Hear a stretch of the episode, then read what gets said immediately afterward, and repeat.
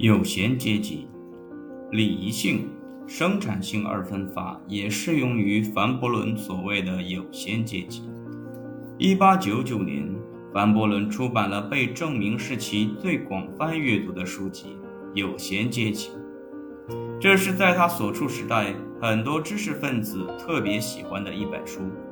他在书中运用其基本的二分法来讨论炫耀性消费、炫耀性闲暇、炫耀性浪费、金钱竞赛以及表达金钱文化的着装。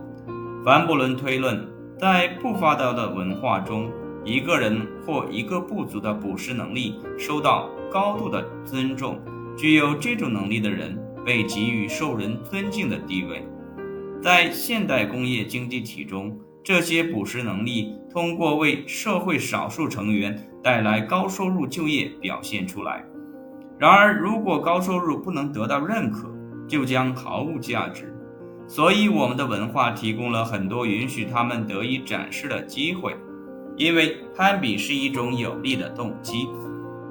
所以，这些财富展示活动会很快遍及社会。对于我们所购商品的炫耀性消费。是展示我们捕食能力的一种最有效手段。我们的汽车、住房，尤其是服装，清楚地表明了我们在捕食次序中的地位。如果家庭中的男性过分忙于从事其捕食活动，那么他的妻子就指望承担展示家庭财富的重任。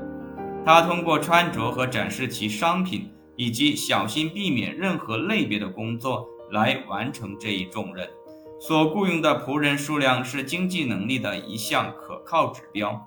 此外，因为有闲阶级是高收入阶级，所以所从事的工作应当在严格的金钱性职业中缺席所有权受欢迎。但是如果必须做一些实际工作，那么高级管理、金融以及银行都是可以接受的理性行为。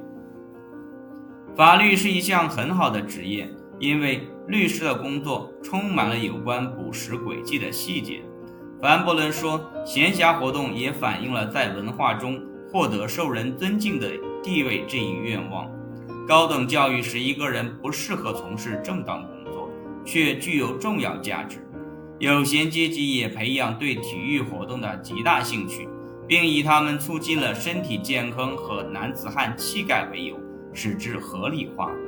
凡伯伦评论说：“有这种说法，即足球和体育的关系与斗牛和农业的关系极为相同，并非不恰当。”凡伯伦认为，与技术性职业相关联的个人，例如发明家与工程师，都是胆大而足智多谋的。美国的生意人展示了一种寂静主义精神，折中、谨慎。共谋以及诈骗，但是生意人以非劳动所得收获了技术社会的利益。他曾提到，有一种家常的但被充分认同的美国俗话：“寂静的猪吃猪食。”凡伯伦的观点是，学术与科学训练使一个人不适合工商业，工商业的经历与研究学问是不相容的。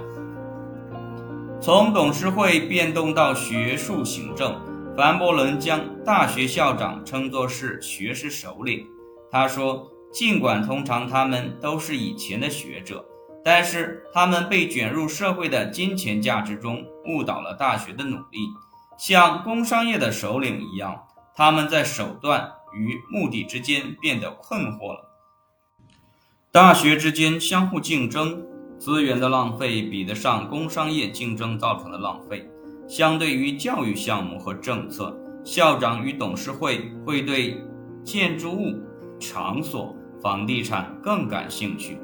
资源浪费在既对大学没有价值，也对社会毫无用处的体育运动、法律与商学院典礼以及盛会上。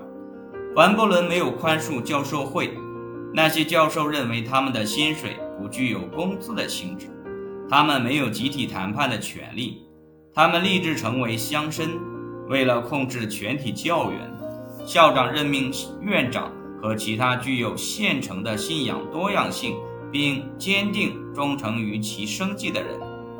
凡伯伦所推荐的使大学回到研究学问上来的主要行动计划是取消校长与董事会。很难断定凡伯伦对于这一讽刺性的建议有多么认真，但是至少他认识到这是很不可能发生的。凡伯伦论高等教育。一九一八年，凡伯伦在一部题为《美国的高级学术研究》的著作中，将其分析运用到大学中。书的副标题《实业家大学行为备忘录》反映了论文的主题，即礼仪性、生产性二分法。凡伯伦推论，知识是当闲散好奇心和记忆的本能任意发挥时，通过大学的制度获得并提出的。但是大学已经被文化的某些评价所污染，它给予追求礼仪性行为和金钱性职业很高的地位。大学政策在托管人董事会的掌握之下，他们都是生意人或者受生意人控制的政治家和牧师。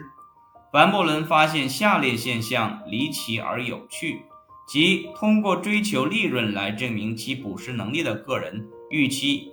要去了解做学问的事，的确预计到了一种固执的相反的偏见，应当容易看到。事实是在任何一点上，董事会都没有实质性用处，他们唯一有效的功能是妨碍与工商业性质无关的，并在其能力和其惯常兴趣范围之外的学术管理。